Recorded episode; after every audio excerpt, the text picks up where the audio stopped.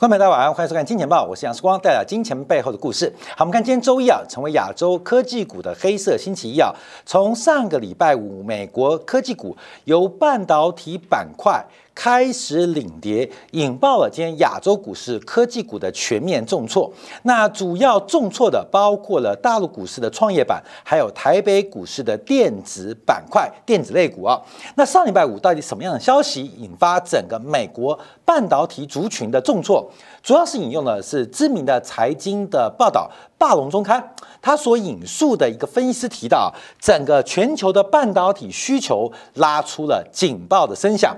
目前啊，呃，包括了我们看到从这个消费电子，包括了通讯领域，甚至包括了数位的一些相关的高运算的中心，这个订单。从下游开始往中游，从中游逐步往上游，出现了抽单跟减单的效应。虽然第一季啊，全球的主要半导体公司的财报表现非常亮丽，而且第二季的财测依然非常乐观。可是这个从下游的抽单现象，到底会对于今年的全年的半导体产业的一个扩充产能之后的发展，会有什么样影响？那霸王中开给出了非常严格的一个警讯啊，受到。了包括了之前新冠疫情影响，包括了最近上海的一个社区隔离，都使得全球半导体产业出现了交货延误的这个动荡。再加上俄乌冲突的危机，很多的零组件目前供应链出现了一个非常杂乱无章的现象，都使得目前供给链的问题出现更为严荡跟更为。呃，这个严重的一个发展，可是从下游到中游，我们看到了很多 NB 的厂商，从台湾啊，这个世界级的 NB 厂商，从华硕到技嘉到维新，甚至到广达，都丢出了从第二季到第三季的一些相关的。库存预计，所以下游开始担心库存，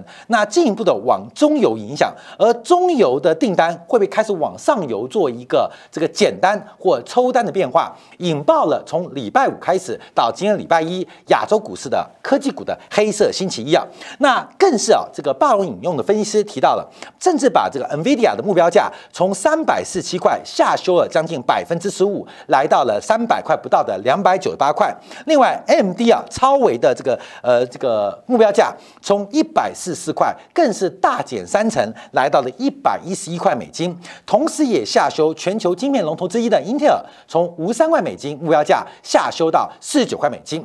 好，各位朋友，这是半导体产业的变化吗？当然不止。我们从台北股市今天观察，出现了股汇债。三杀的格局，你认为台北股市间大跌超过三百点，就算是很严重吗？会是跌幅更大？除你觉得会是跌幅大吗？台湾今天礼拜一债券市场更是出现血洗的浪潮，什么原因导致过去这半年全球独强的台北股市忽然出现了股汇债？三杀不知倒地，甚至暴跌的局面。好，我们先看到台北股市啊，从上个周末，我相信很多观众都注意到了台积电跟联电作为全球晶圆代工的龙头，跟世界第三大的晶圆代工厂联电，都丢出了第一季创下历史新高的营收跟盈余的报告，甚至对于第二季的展望仍然依旧非常的乐观。可是我们从股价做观察啊，以联电为例，这个股价甚至来回测近一年的新低，在今天跌破了五。五十块的整数关卡，而台积电股价也好不到哪去。在这一波在二月份跌破年线之后，这一波反弹遭遇到年线的自轴，在今天重新来创下新低，同时股价也创下近半年来的新低。我们讲护岛神山，就是指的半导体，讲的是护岛神山，讲的台积电。而整个台积电、联电这个晶圆双雄股价的重挫，分别跌破年线，分别创下近年来。来的新低，使得投资人包括了大型基金跟退休金都出现了套房啊，出现了惨遭套牢的局面。这代表什么样现象？股价应该是一个领先反应。景气的橱窗，我们常讲效率市场，股价它似乎在做一个更真实的脉动。所以，不仅金元双雄，包括了封测，包括了基板，包括了下游电子股，其跌幅挡挡是超过两成、三成以上。整个电子股的重挫，整个半导股引爆的一个杀机。我们看到今年的这个美国的晶片股啊，也开始出现明显跌幅，包括前坡啊涨幅比较惊人的，像 NVIDIA，今年以来，从去年的高点十一月二十二号三百四十六块，到昨天的收盘价剩下两三两百三十一，今年以来就跌掉了百分之二十一。那超维的股价更是重挫了百百分之二十九。好，各位朋友，超维的股价要创下近。呃，半年以来，甚至近呃这个半年以来的新低。那请问，那它主要代工的对象台积电的股价会好去哪里？那另外，手机晶片厂商，包括台湾联发科，包括了美国的高通，股价在今年以来都出现了一个深度负报酬的表现。整个半导体基本上它就是一个周期的产业，它叫周期循环股。而这个周期是否即将做结束？这个周期一旦结束，又会走空几年？过去经验啊，半导体的周期一旦出现转弱，通常大概会维持九到十八个月，最短九个月。最多大概有一年半的拉回时间，所以目前整个产业周期开始出现明显的一个转弱讯号。那未来九个月到甚至未来一年半，那对于科技股的投资，甚至台北股市投资会有什么样影响？我们叫拭目以待。好，我们看到费城半导体指数啊，这边已经出现长期均线的死亡交叉，不管是月均线跟年线，目前开始出现了空方排列的一个现象。所以从上礼拜五开始，这个费城半导体创下了近近周近一个月以来新低，是不是会进一步来挑战近一年的新低？哎，这速度很快哦，这下来的速度非常非常快哦。这个泡沫破灭的过程当中，已经引发分别很多指数的一个大幅的下跌。好，那我们看一下啊，这个大陆股市，今天大陆股市啊，创业板跌幅也是非常非常重啊。我们从大陆的半导体板块来做观察，今天更是重挫了。百分之四点八，其实不仅半导体产业，包括了新能源产业。我们看今天沪深三百跌最多的就是锂啊，相关的锂资源是今天沪深三百跌幅的前两名啊。所以从新能源跌到了科技股，从科技股跌到了软体股，从软体股更跌到了半导体族群。从去年十一月二十五号，大陆的半导体指数从一千六百四十一点跌到今天收盘呢是一千零八十点。大概整个波段的跌幅已经跌掉了有四成之多，已经跌掉了四成之多，这也是一个科技股板块破灭的变化。我们在去年的时候啊，曾经做过这个相关的一个专题来追踪啊，就是大陆的科技股板块估值过高的一个发展啊。那没有想到这个泡沫一拖到去年第四季初才见到高点，而这个修正是非常非常惊人的，在短短十二月。一月、二月、三月，现在四月，不到五个月时间，这个半导体板块竟然跌幅超过了有四成的一个表现。所以，我们看一下，包括了这个台北股市啊，因为台北股市这一波的反弹啊，似乎年线也并没有站回，视为一个右肩跟空头的一个反弹。其实，观众画这条线知道，第一个，这个颈线在这边嘛，颈线在这边，我们画条颈线，这一波反弹就到颈线嘛。那等什么？因为等的年线。出现扣底值的结束，也就是一个长空形态的成立，基本上年线不可能继续往上，所以随着扣底值的发展，年线慢慢走平，半年线开始出现了转折，而月线、季线已经开始下弯，所以从短空开始压迫变成中空，中空开始压迫变长空，所以我们从台北股市做观察，这个全球再强。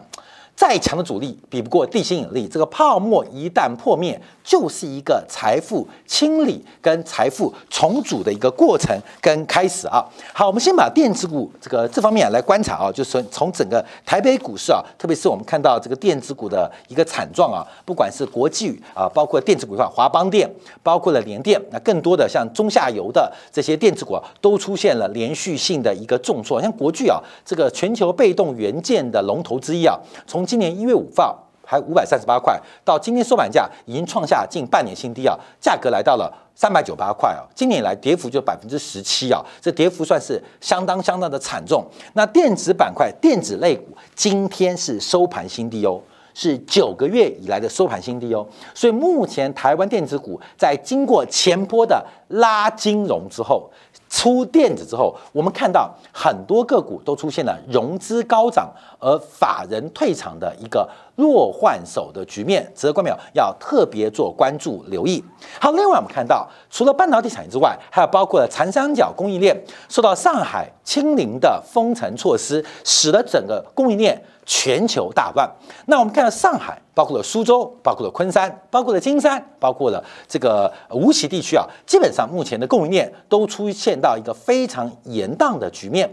我们看到有些台商啊要回台湾，呃，台商回台湾啊，因为目前啊，台商回台湾啊，大上海地区就只有浦东机场能够飞回台湾啊，坐浦东机场飞台湾。以前还有虹桥机场，这个虹桥机场在西边，浦东机场在东边。之前啊，大陆是以这个黄浦江进行分区隔离，所以浦西的人。到不了浦东，你手上拿了机票要回台湾，只有一河之隔，可是过不了河，你去不了浦东机场回台湾。所以当时我们开个玩笑，那最好方法就从上海的虹桥机场，你可以飞到广州，再从广州坐飞机飞到浦东，再飞回上海浦东，就说上海的虹桥坐飞机飞到广州，再从广州转机飞回上海。飞到什么？飞到上海浦东。你当然也可以从上海虹桥先往北飞，飞到北京，再从北京转机回到上海啊，回到上海浦东才能够顺利转机啊。当然，这中间啊还有一些包括易调的一些呃这个过程跟拦阻啊。可以知道，这个台商返家的旅程是非常非常困难。跟辛苦的，所以整个长三角的供应链这个按下了暂停键，它不仅影响的是全中国最大城市长三角的上海，更影响到全球的供应链，全球的供应链。所以这个供应链影响也直接冲击到今天礼拜一大陆股市，也直接冲击到全球的金融市场。好，除了啊，除了这个呃大陆的板块啊半导体之外，我们看到创业板的市场啊，在今天也是创下近两年的新低啊，一年。九个月新低。今天创业板我们看到，包括了半导体，包括新能源，基本上形成了多杀多的格局啊。因为目前这个多杀多啊，特别是机构法人的停损来的非常严重哦。那我们马上要提到台湾的市场，用台湾作为指标，因为今天啊，台币正式贬破了二十九块钱兑一块美金，新台币在今天一口气创下了。两年新低，哇！这两年新低来的非常非常快。严格来讲，台币今年的贬幅仅仅花两个月，就把过去两年的涨幅跟升幅一次给叠完，一次给叠光。从月线做观察，这是一个大型的破底翻的形态，尤其是底部非常非常的久，底部非常非常的稳。所以，这个美元对台币的平台底部平台一旦正式突破，而已经突破，也代表台币对美元未来一段很长时间可能不是贬就是盘，形成一个中长期弱势的格局。好，新台币的重点除了新台币之外，我们再看一下，包括我们看到台湾的国债、台湾的公债啊。今天我们讲的股汇债三杀。台湾的公债市场杀得更惨啊！我要跟大家讲啊，在巴塞尔协议当中，一般把金融业，特别是保险业者分成三种的逻辑。好，各位朋友，第一个，这是以交易为目的，我们特别提到以交易为目的，就是认列分科目是以交易为目的。第二个是叫做被公出售，叫做被公出售。各位朋友，我们讲这第第二层哦，就是一般金融业的这个资产哦，被公出售，按照这个巴塞尔新的金融法规。呃的限制，第三块叫做持有到到期，啊，持有到到期，持持有啊，就持有到到期，我就写两个字啊，持有到到期。一般啊，这个金融业的持有的表现就是交易为目的，被公出售跟以持有为目的。好，当然这个分类当中啊，每一家保险业者，每一个金融业或每一家基金，它有不同，有可能是以交易为目的很大块。那被公出售在这边，那持有到到期很小，各位很小啊，各位，我画的不是大便哦，哦，画的是三层的结构，看起来大便。我看现在都变大便的了，各位为什么看起来大便？因为照债券这种叠法，所有的固定收益商品都弃之如粪土啊，所以呃，这个三角形哦，每一家每一个呃上市公司，不管是保险业者。跟金融业者、银行业啊，他们自己会有自己的判断。那你要把交易为目的转为被公出售，或被公出售转为持有目的，或持有目的为被公出售，根本很难哦，啊，很难哦。一旦你买进来，你就要申报科目，你要中间转变这个科目，要提出报告，要提出报告。所以基本上科目不是你随便转，哎呦，交易为目的赔钱了就转为被公出售。没有那么简单，那被公出售又赔钱了，转为为持有到到期，没那么简单。所以要知道，在 F L I F R S 的公报当中啊，你要把科目做随便的转移，并不是你随便转，也就是每一个科目在每一家金融业者或基金当中，它都定好了。我讲这什么原因啊？因为以交易为目的啊，通常通常它可能有月停损、有季停损、有年停损。我们一般做观察，大概以交易为目的啊，停损百分之五就会碰到风控部门的警告啊，风控部门那个自动系统就叫哇哇哇哇叫，就提供包括教育部门或资金调度的公这个部门啊，要做停损的安排。你不停损可以，你要写报告啊，为什么不停损？好，通常啊，在过去啊，这个呃太平盛世啊，债券只涨不跌的环境。最多一个波动会让交易以交易为目的资产碰到停损，还不常见哦。就有时候波动啊，不小心碰到，那不想碰到就停损或写报告。这一次非常惨烈，这一次杀到了被公出售，非常多台湾的银行跟保险公司没见过，就是被公出售碰到停损，这个停损可能是在百分之十甚至百分之十五，从来没见过。所以这一次风控部门忽然想了。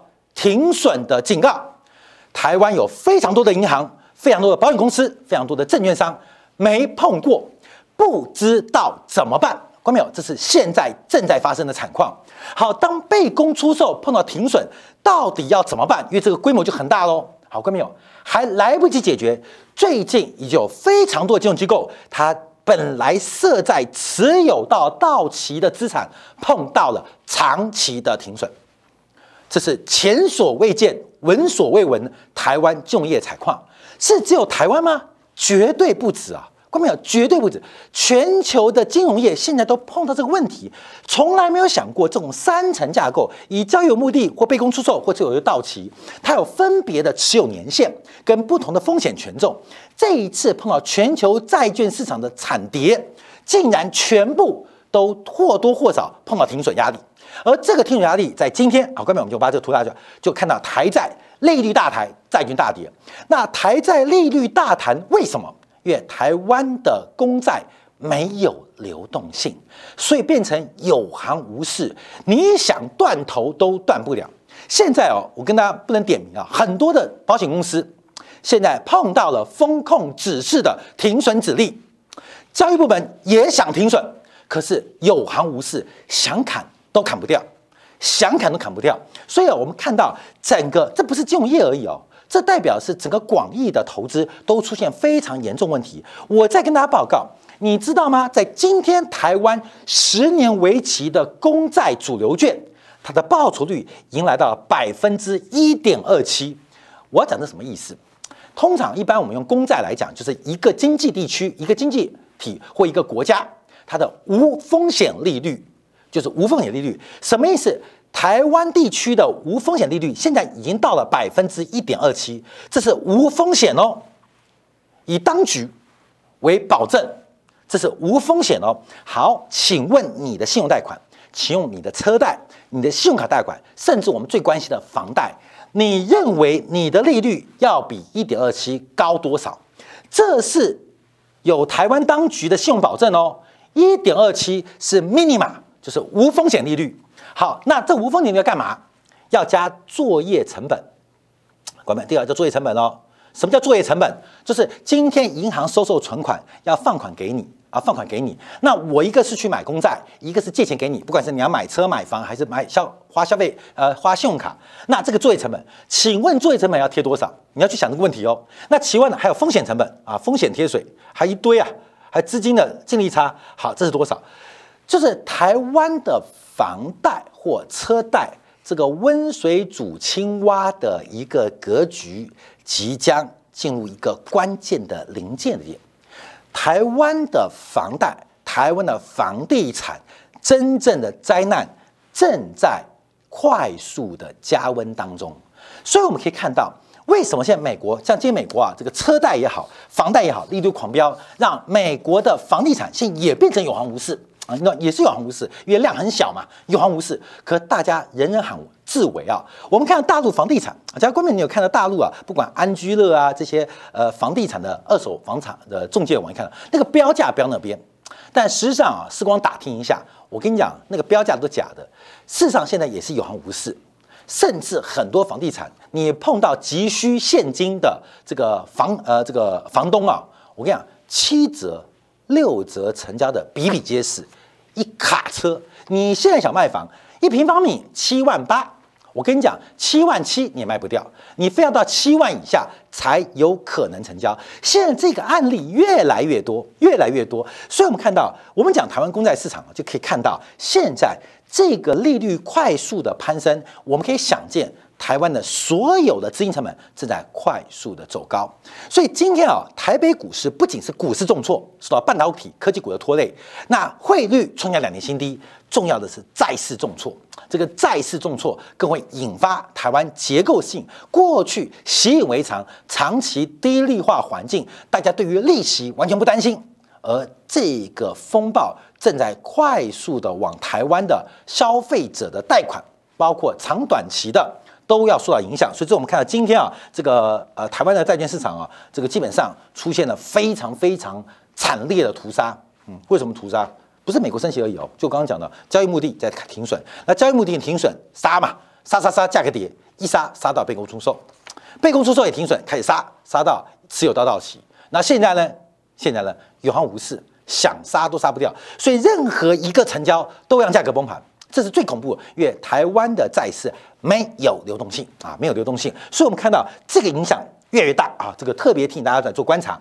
好，那那我们看到，不是走台，我们以台湾为例啊，包括香港地区也是一样，港币已经创下两年半新低啊，现在正在往弱方的强兑换保证七点八五快速靠近，在今天港币对美元最低已经来到七点八四，而七点八五。是港币对美元的下限啊，往上是美元对港币涨哦，往下是美元对港币跌哦，所以往上美元涨代表港币贬，而目前我们看到这个港币正在快速接近这个弱方的弱保证啊，七点八五，那碰到弱保证会怎样？会怎样？会怎样？关明想会怎样？管会怎样？假如碰到七点八五。就会变成一个非常严酷的被动缩表。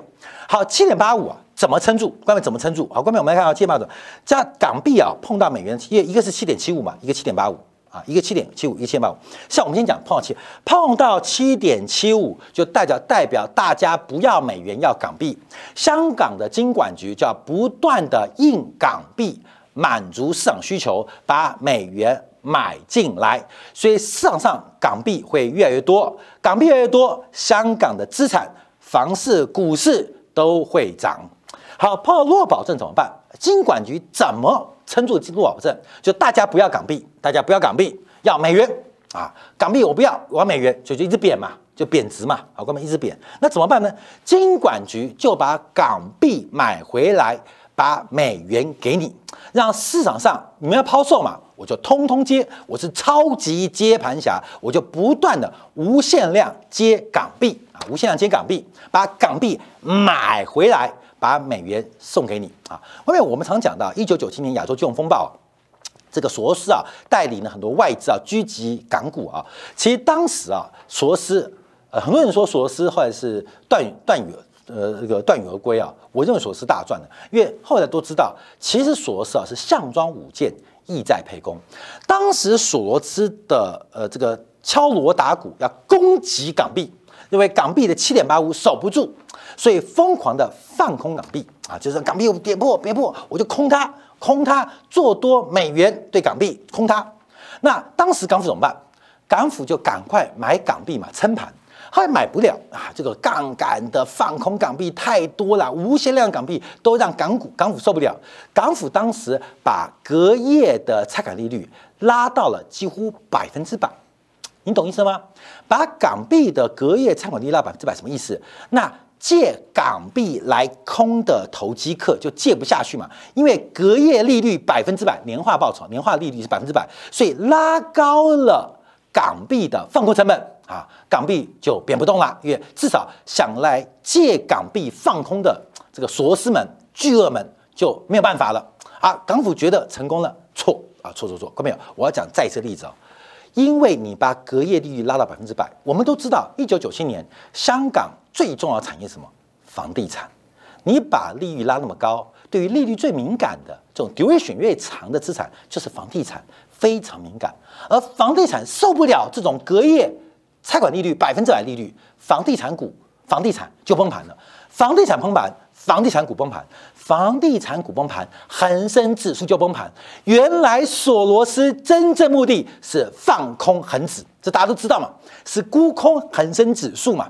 所以当时他项庄舞剑攻港币，配攻在恒生指数。所以当时我们看到恒指啊是一万四跌到八千多，它嘣就下来了。哦，就发现港府的作为，所市场讲的反身性原则，我预判你的预判，而我预判了你的预判之后的预判，所以第一波、第二波其实。说是啊，是大赚的。后来港府成立了一个盈富基金啊，无限量的买港股，才把港股给拖上来啊。基本上是这样做结束。所以后来索罗斯哎，钞票也赚够了，就离开了啊。再赚没有了啊，再赚没有了啊。基本上被发现了，一二三啊，第一次啊赚翻了，第二次小赚，第三次赚不到就走了啊，就走了。可事实上我们看到，所以我举这个例子告告诉大家，是一九九七年为例，不管你听到各种版本，是索罗斯被狙击，谁狙击谁啊？啊，现在又来哦。港币往上冲，看到没有？直接我们就观察，就是叫港府开始无限量的购买港币。那一旦碰到七点八五来挑战的时候，金管局就要开始抛美元收港币回来，会形成什么？会形成香港港币发行的收缩。嗯，就叫呃 QT 啊，叫 OT 啊，就是这个呃收缩了。好，后面我讲港港币是这样。难道韩国不会这样吗？韩国是这样，难道日本不会这样吗？日本是这样，台湾地区也是这样啊！大量的资金外逃，像台币啊，今天外资又卖四百多亿，卖四百亿汇出去，汇出去干嘛？叫换成美金嘛，叫卖出台币嘛，那台币就重贬嘛。那台湾的央行单位怎么办？就买台币进来，把美金放给外资。好，那什么意思？这个台湾只要今天卖四百多亿啊，把四百多都汇出去，我们讲都汇出去，今天台湾市场就少四百多亿。为什么这四百多亿不是外资带走喽？是这四百多亿外资跟央行换成外币走了，所以这四百亿就从市场上消失了。每天这个市场消失四百亿，每天消失四百亿，每天消失四百亿，最后啊就是由孤登进啊，各位你懂意思了吗？啊，这个市场上现在在做变化，所以我们看到股汇在三杀，这格局再度来临啊。现在啊这个情况正在越来越惨烈，可是就有一个人非常坏，谁？日本央行的黑田东彦。在今天的分行长会议表示，他不仅不紧缩，而且毫不犹豫的要增加刺激措施。好过没有？这我要下一个阴谋论啊！因为日本央行在亚洲地区基本上有个主导地位，因为日元的国际化跟日本日商的关系是具有一个产业供应链的一个关键地位。日本不加息，其他国家要加息，好难哦！我举个最好的例子，最近日元不是狂贬吗？日元不是狂贬吗？从一百贬到一百一，从一百一贬到一百一十五，从一百一十五贬到一百二十五。日元不仅不加息，还无限量宽松 QE，为了守住它的承诺。好，日元重贬啊，观众朋友，台湾观众朋友还没感觉哦。最近现代起亚集团，韩国的，在三月份的汽车销量开始大减，为什么？因为 Toyota 在全球范围内打八五折。你懂吗？管你缺不缺车，我先打八五折。怎么打八五折？因为日元贬值的关系。Lexus 全球打八五折，把宾士、把宾士都打惨了。为什么？因为日元狂贬。那不是它降价哦，是日元贬值，所以就打八五折。那黑洞跟你讲什么呢？他说，景气后面的通胀。不能乐观，而景气有可能会下跌，特别是俄乌冲突哒哒哒哒哒哒，所以我们不仅不加息，而且不排除要增加刺激措施。好，讲完这个话，看到没有？日元重贬，日元重贬，日元重贬，你跟不跟？看到没有？日元重贬，你跟不跟？日元重贬，你跟不跟？我看日本日元重贬，日本我现在算过啊，因为日元贬破一百二。其实韩国的汽车厂撑不住啊！我跟他报告，日元假如贬到一百四的话，我告诉你啊，中国的钢铁产业没有一个是日本对手啊！这个是贬到一百四，没有人是日本对手。这个贬到一百四，全亚洲没有一个产业会是日本对手。假如继续往上贬，我们夸张一点，贬到一百七好了。我告诉你，开句玩笑，连纺织业。做成衣的、做内裤、做袜子都要回到日本，为什么？因为它的贬值带来极大优势的汇率条件，所以日元重贬，你跟不跟？搞没有？你跟不跟？你非跟不可。那这就引发一连串的行为，又面临到一个通胀，可是又面临到汇率的贬值。你不升息、不克制汇率的贬值，会反而从外部因素加快你的通胀啊！各位没有？就变一个死循环。所以日本干嘛？日本作为美国的打手、亚洲的打手，看没有？它制衡了全亚洲，不管是人民币。不管是港币，不管是新台币，包括韩元，全被日本卡住了。所以黑农业很坏，你知道吗？